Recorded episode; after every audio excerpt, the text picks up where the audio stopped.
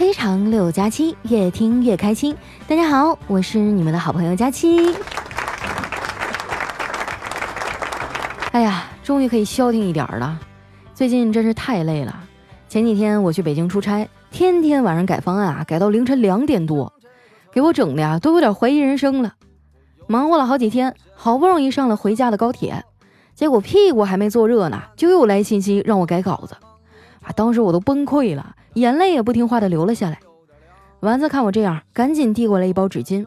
我接过纸巾啊，就再也忍不住了，哇的一声哭出来了。一边哭啊，还一边说：“ 做人这个太难了。”丸子在一旁啊，手足无措的说：“佳琪姐，你别难过了。如果你觉得做人太难了的话，你可以尝试一下做 PPT 啊。”哎。你说我为什么会有这样缺心眼的朋友？有的朋友啊，不熟的时候你会以为他不喜欢说话，但是熟了以后，你真希望他不喜欢说话。尤其是啊，在你伤心难过的时候。其实，在这种情况下，我是不需要别人用语言来安慰我的，我只想有一个人过来抱抱我，不带任何想法的，只是因为他心疼我，觉得我该休息了。然后在猝不及防的时候呢，把我搂到怀里，揉揉我的头发，对我说：“宝贝儿，你别难过，这张卡里有五百万，你拿去随便花。”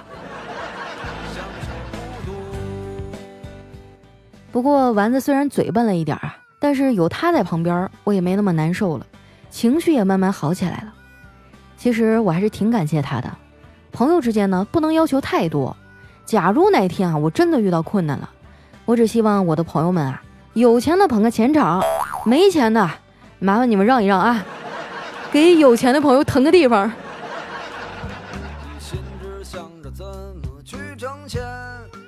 丸子看我没那么难过了，就臭美的说：“佳琪姐，你看你带我出来还是有用的吧？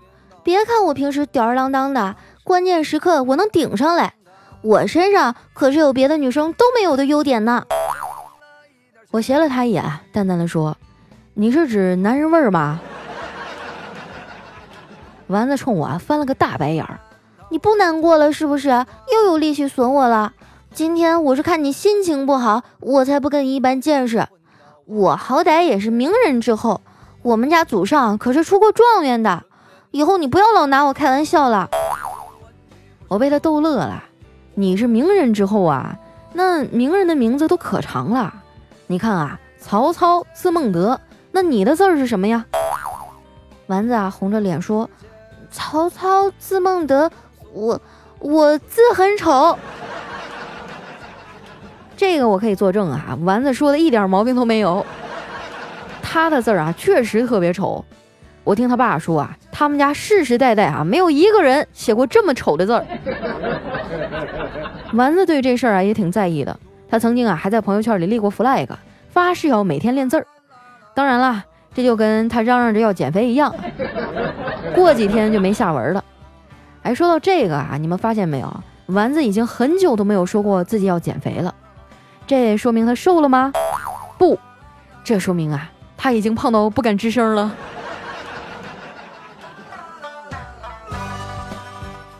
对于丸子这样的女孩来说啊，什么天鹅臂、马甲线的。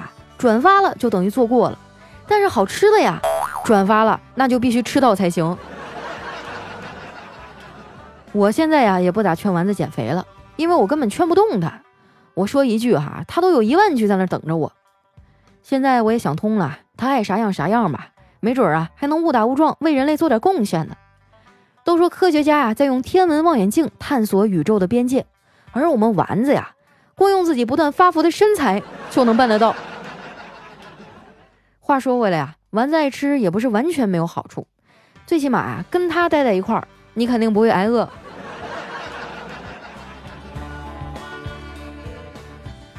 临近中午啊，折腾了小半天儿，又大哭了一场，我的肚子啊已经饿得咕咕叫了。丸子赶紧拿出来一堆好吃的，我随手啊撕开了一袋果冻，愉快的吃了起来。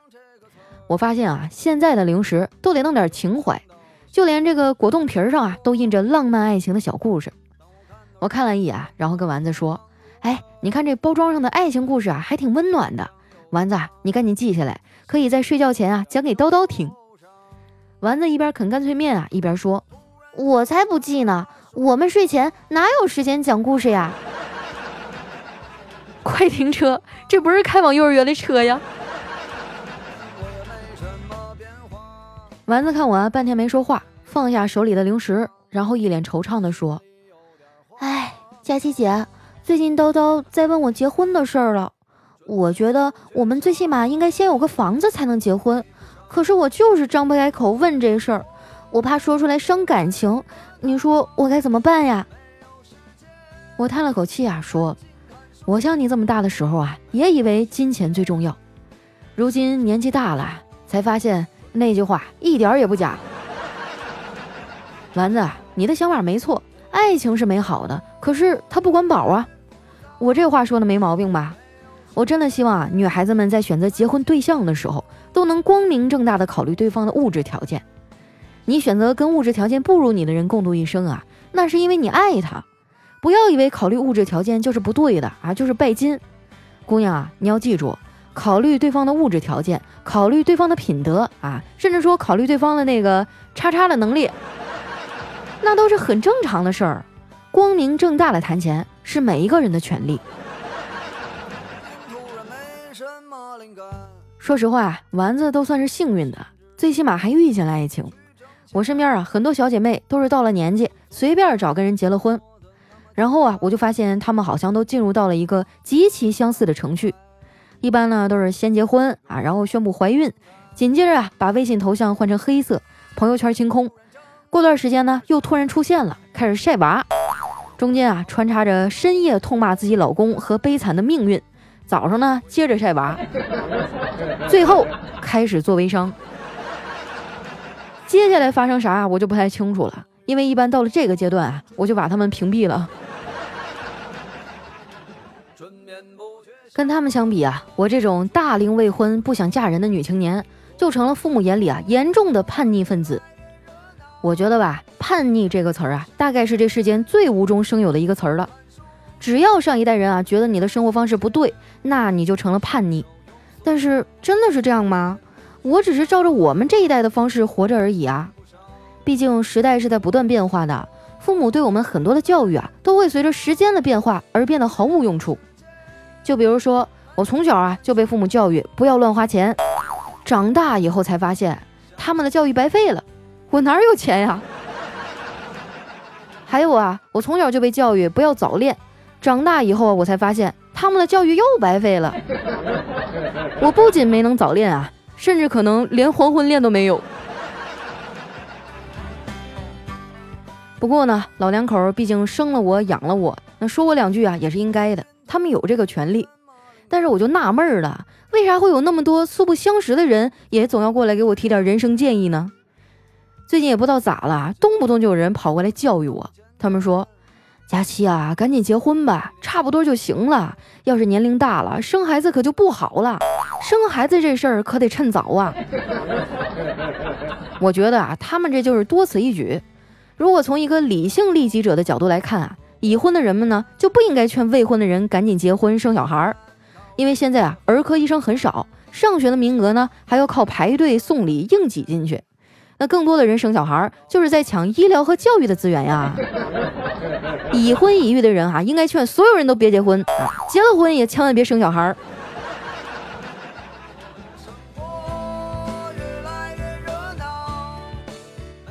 傍晚的时候啊，我到了上海，我老爸开车来接我。以前家里穷的时候啊，我就特别想有一辆属于自己的车。那时候呢，我以为有了车啊，想去哪儿就能去哪儿。结果现在家里有车了，哎变成了哪里有停车位就去哪儿。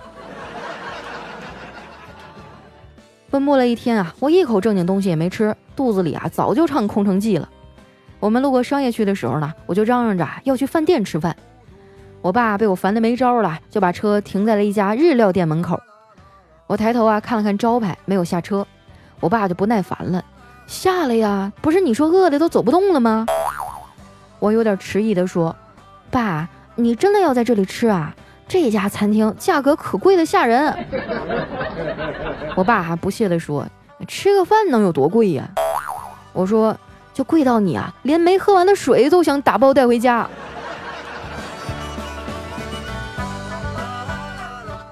后来呢，我带老头啊去了家附近的一家川菜馆，等菜的时候啊，我爸盯着我的脸看了半天，然后说：“闺女啊，这是谁欺负你了？这哭的小脸都花了。”看到有人关心啊，我就忍不住把自己的委屈一股脑的都倒了出来。我爸喝了一口啤酒，说：“嗨，我当啥事儿呢？工作呀，累点就累点吧。你呢，就是懒，要不然你也不会这么慌啊。”生活当中啊，百分之九十的焦虑都是因为懒导致的。懒可以让人舒服一时，但是它会换成另一种不舒服啊，压在你的身上。你想啊，生活还能让你占着便宜吗？我反驳他说：“我觉得不是，懒是人性，无论何时何地，人们总是会尽可能的偷懒儿，一天比一天干得少。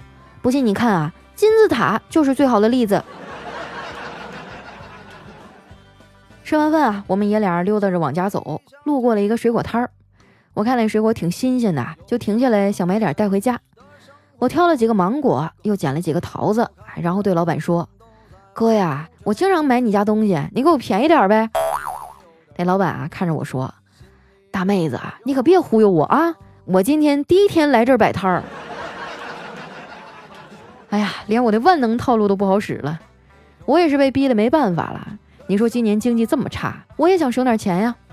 钱这东西呢，从来都不能带来幸福，但是当他离你而去的时候啊，不幸就来了。所以呢，钱啊，都冲我来吧，你不要去为难有钱人家了，他们花起来很辛苦的，毕竟怎么花都花不完呀。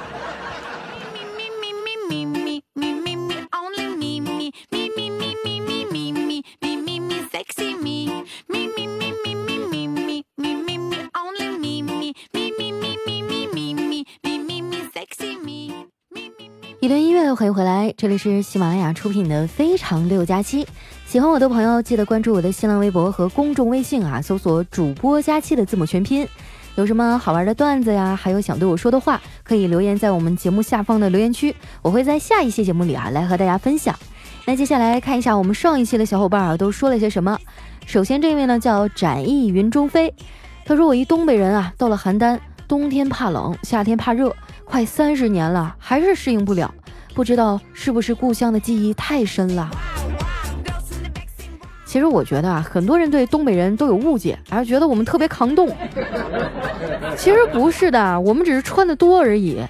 我还记得我刚来上海的第一年啊，那冬天给我冻得都快哭了。下面呢叫 B H W，他说佳期啊，你还我老公。大学开始听你的节目，如今结婚都有四年了，宝宝快一岁了。老公啊，是被我带入坑的。关键是啊，现在比我还积极，更新第一时间发现不说。他作为一个产品经理啊，天天和我嚷着要去喜马拉雅工作，还不是为了你？那感情好啊，你让他赶紧来呀！啊，以后我佳期也是有后台的人了。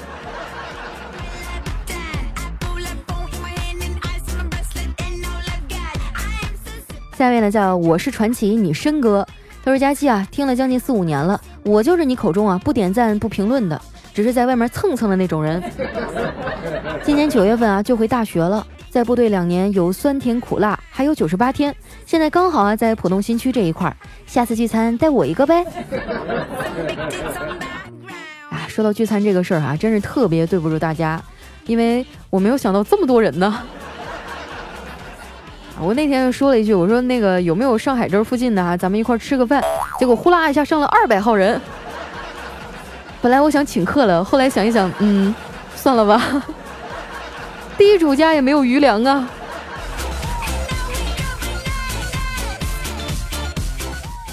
下面呢叫 Slayer 熊，他说喜欢边开车啊边听你的节目。可是手机啊，一边导航一边放你的时候，只要导航语音播报，佳期的声音就很轻，有时候啊就会错过一些好玩的段子。为了解决这个问题呢，我就用另一个手机导航，这样啊就能安心的听佳期啦。呃，我记得有些车里啊是可以直接有那个喜马拉雅的 APP 的，你可以去看一下，是不是可以下载一个呢？到时候就可以在车上听我啦。下一位呢叫我是好人，好人是我。他说：“佳琪小姐姐你好，听你好几年了也没翻过我牌子。年初的时候呢受了点伤，胳膊肘啊摔了一下，做完手术，直到现在还在养伤恢复，每天啊都闲坏了。从住院到现在，最期待的就是你更新的时刻。谢谢你这么多年你天籁般的声音的陪伴，也祝你越来越开心，能活成自己理想的样子，加油！”我都不知道我理想的样子是啥样，我感觉我的理想应该是不上班吧。啊，具体一点就是不上班还有钱花。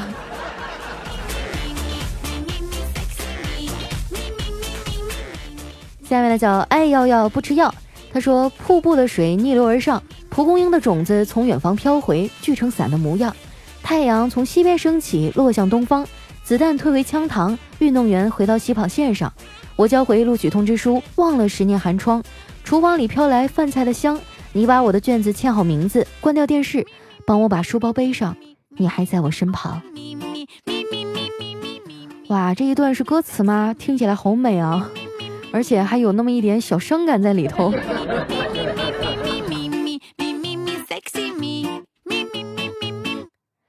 下一位呢，叫努力学习的阿凡。他说：“佳期啊，还有十几天就要高考了。”今天隔壁楼一个从小一起玩的大哥哥啊，跑到楼顶上去了，因为他今年高三，之前成绩啊属于中等，拼一拼上一本那种。结果这两天啊，他三模的成绩下来了，他就坐在楼顶上哭，哭得很大声。我晚上出来散步的时候啊，看到了就去安慰他，结果他说我年纪小还不懂。哎，可能是高考压力真的太大了。希望这里的应届高考生啊都能高考顺利，希望哥哥他好好的。啊，时间这么快呀，还有十几天就要高考了。不对，好像就还有七八天了。哎，怎么说呢？高考确实是人生的一道转折点啊，但是也不是唯一决定你未来走向的这么一个东西。啊，我觉得现在说啥都晚了，就硬着头皮上吧。将来的事儿啊，谁也说不准。先把这一关过去哈，活着比什么都重要。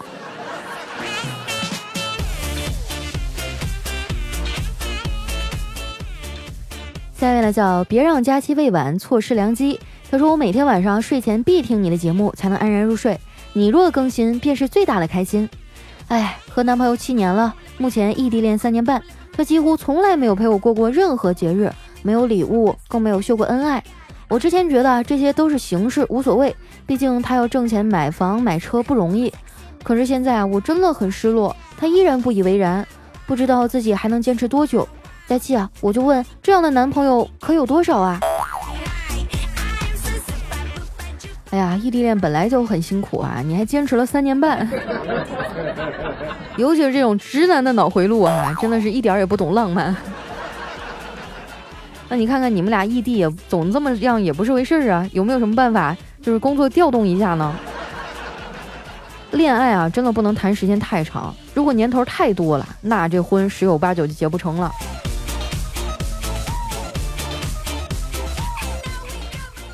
下一位呢叫半月之分啊，不对，半分之月。哎，我这脑子怎么了最近？哎，他说每次啊都是好困好困的时候听佳期，根本就没有力气点赞留言。今天呢还比较清醒，就过来跟你表个白。听你的节目啊，睡得很安心，真的是治疗失眠的神器呀！听着上瘾还上头，那上头不应该睡不着吗？下一位呢叫婷哥大爱佳期，他说。可以帮我拧瓶盖吗？以后只可以帮我一个人拧瓶盖哟。如果看见你帮别的小姐姐拧瓶盖，我就把你的天灵盖给拧下来，知道了吗？知道了，大王。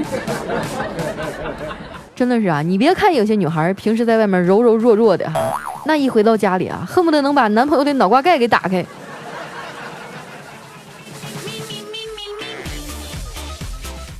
下面呢叫带儿子先走。他说曾经在逛街的时候啊遇到过胡歌，我就低声喊了一声胡歌，他听到啊回了一句 hello，我就微笑着问哎我们能合影吗？胡歌点头啊示意。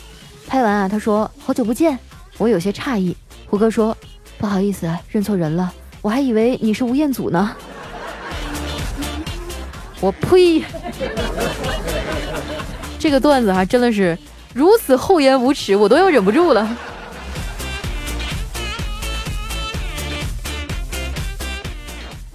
下面呢叫石原里美，他说你要知道啊，一个事实，那就是你在微博上认识的朋友呢，百分之九十九永远都不会见你一面，你们只是在社交平台上看似聊了很多，比你和你的同学、你的父母聊的还多。但事实上，如果没有网线，你们在现实生活当中就是彻彻底底毫无瓜葛的陌生人。所以发自拍的时候，为什么不 P 的狠一点呢？反正他们也没有机会揭穿你。说的有道理哈。现在的这个 P 图软件真的太厉害了。我有一次啊，就用了一个新的软件做了个美颜，结果美完了我自己都不认识了。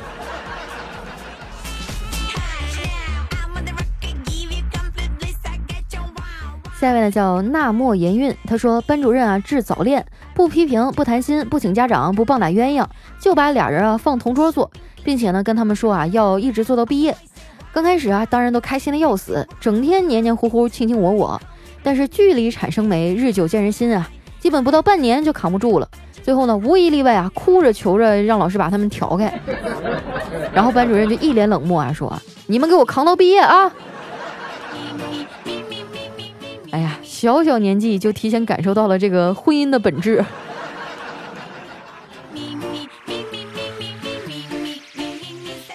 那叫佳期的大暖阳，他说老话说得好，枪打出头鸟，但是老话又说了，落后就要挨打。事实证明啊，别人要想打你，有的是理由。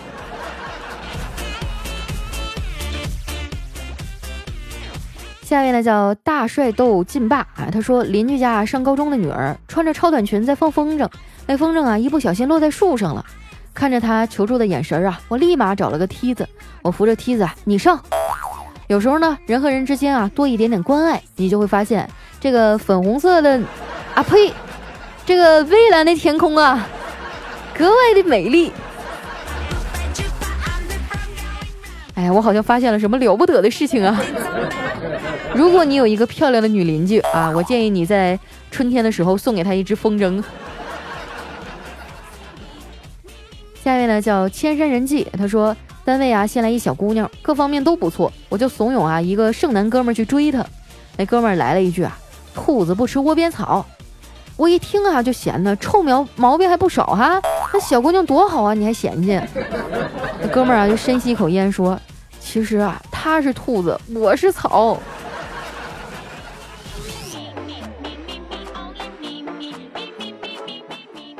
下面呢，叫我和佳期回娘家。他说：“辛苦上班的我呀，不禁感叹道：‘哎，成年人的世界干啥都不容易呀。’旁边一兄弟啊，悠悠的来了一句：‘挺容易的呀，你看你啊，单身容易，脱发容易，最主要的是你还特别容易穷啊。’是，我觉得这话说的没错，不光特别容易穷，你还特别容易胖。”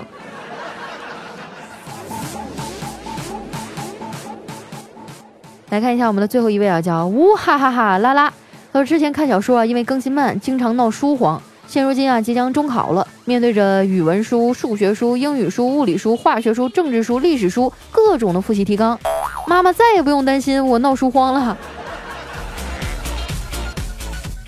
作为一个过来人哈，我真的是非常同情你。那还有几天啊，就要高考了，紧接着就要中考了，是不是？祝你们好运啊！那今天留言就先分享到这儿了啊！喜欢我的朋友记得关注我的新浪微博和公众微信，搜索主播佳期的字母全拼。有什么好玩的段子啊，记得留言发给我。那今天咱们的节目就先到这儿啦，好好学习，好好工作啊！我们下一期再见。